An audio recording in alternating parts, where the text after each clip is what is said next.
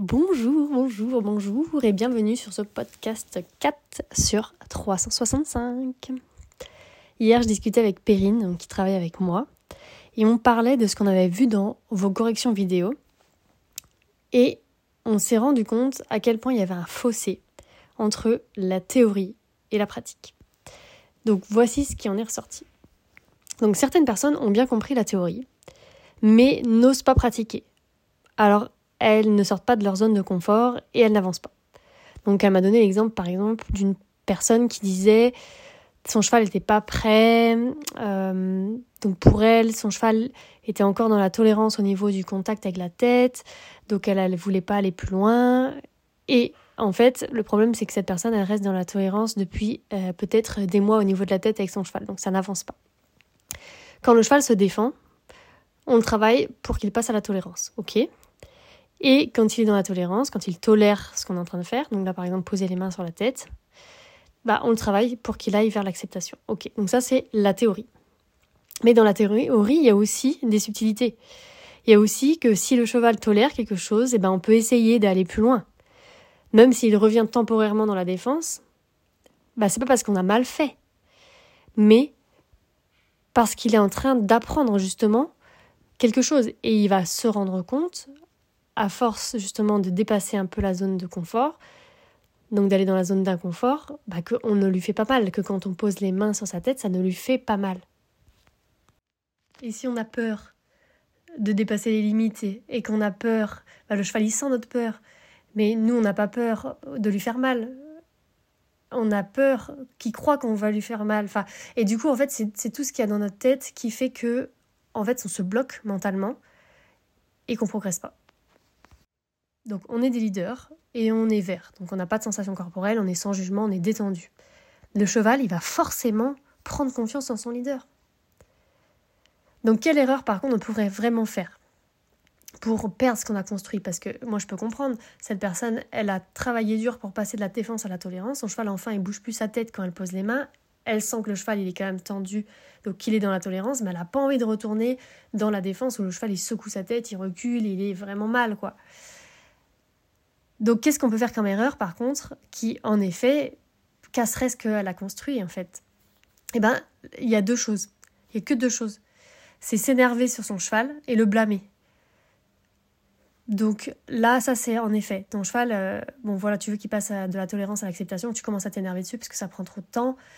Non, enfin tu vois, là c'est sûr, ça va casser le truc et tout. Donc oui, en effet, ça, ça, ça c'est à faire hyper gaffe à ça. Euh, mais c'est pas parce que tu vas lui demander plus, donc que tu vas dépasser ses limites, genre euh, tu vas lui demander, tu vas poser tes mains et tu vas commencer à soutenir au lieu de juste diffuser, et que le cheval commence à se défendre, que tu vas dire oh là là, j'ai été trop loin, j'ai été trop loin. Non, pas forcément. T'es leader, t'es calme. Non, ça fait partie de l'apprentissage que le cheval repasse dans la défense quand il est dans la tolérance. C'est comme ça que ça marche.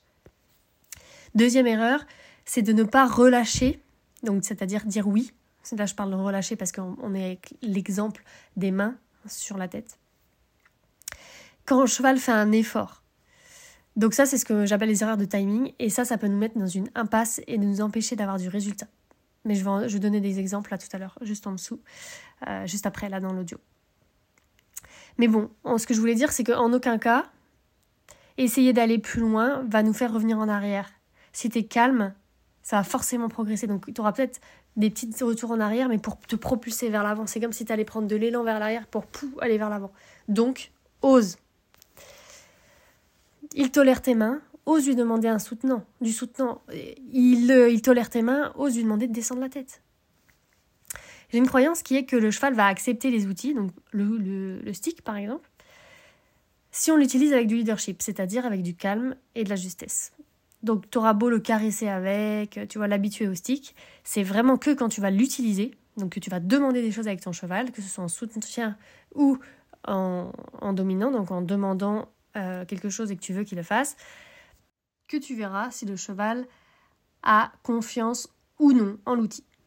Et en l'utilisant, en étant leader, ton cheval, il va très vite comprendre que bah, du coup, c'est un outil pour aider et il n'aura plus peur du tout. Vraiment.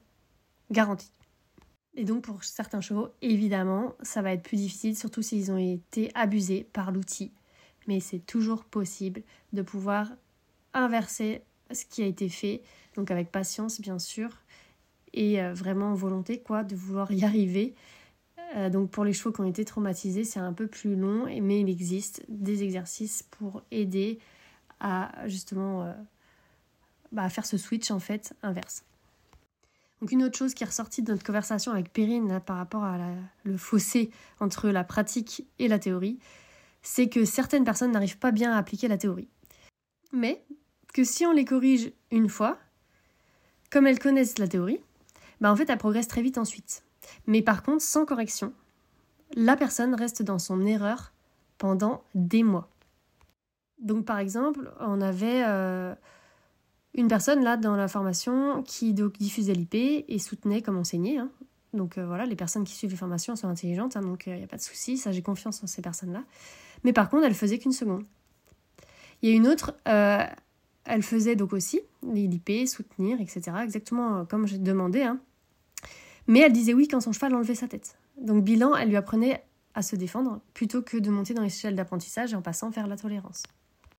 Donc c'est la raison pour laquelle il y a deux idées qui me sont venues. Donc déjà pour les étudiants de l'Académie bienveillante du cheval, je veux vraiment maintenant que chaque personne qui veut pouvoir avoir un feedback puisse vraiment en avoir un. Donc avoir un suivi sur ce qu'elle fait.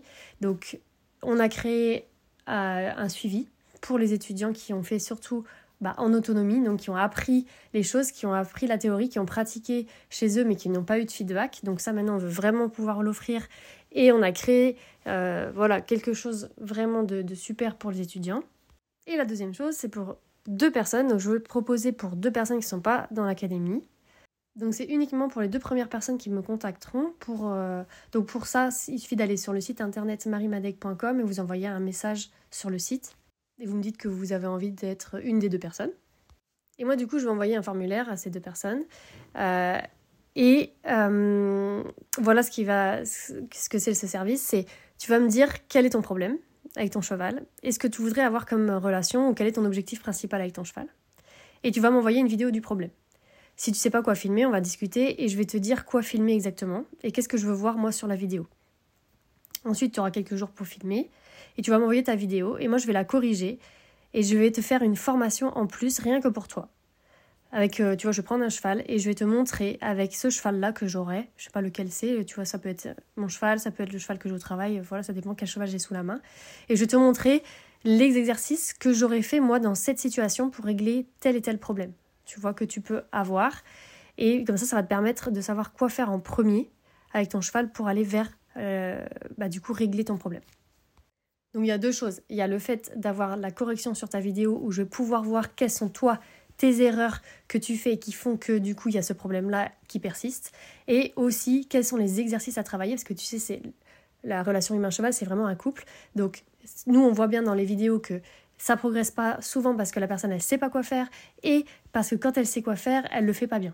Et donc du coup là, tu, moi je vais pouvoir te montrer qu'est-ce que ton timing, si ça va pas, comment soutenir, comment faire ça, comment faire les pauses, etc. Tu vois, t'apprendre techniquement et en plus tu vas pouvoir avoir quelques petits exercices les plus importants à faire là tout de suite maintenant par rapport à où tu en es avec ton cheval.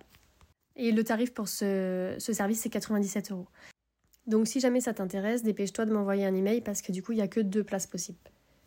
Voilà, sur ce, je te souhaite une bonne journée et je te dis à demain pour le nouveau podcast.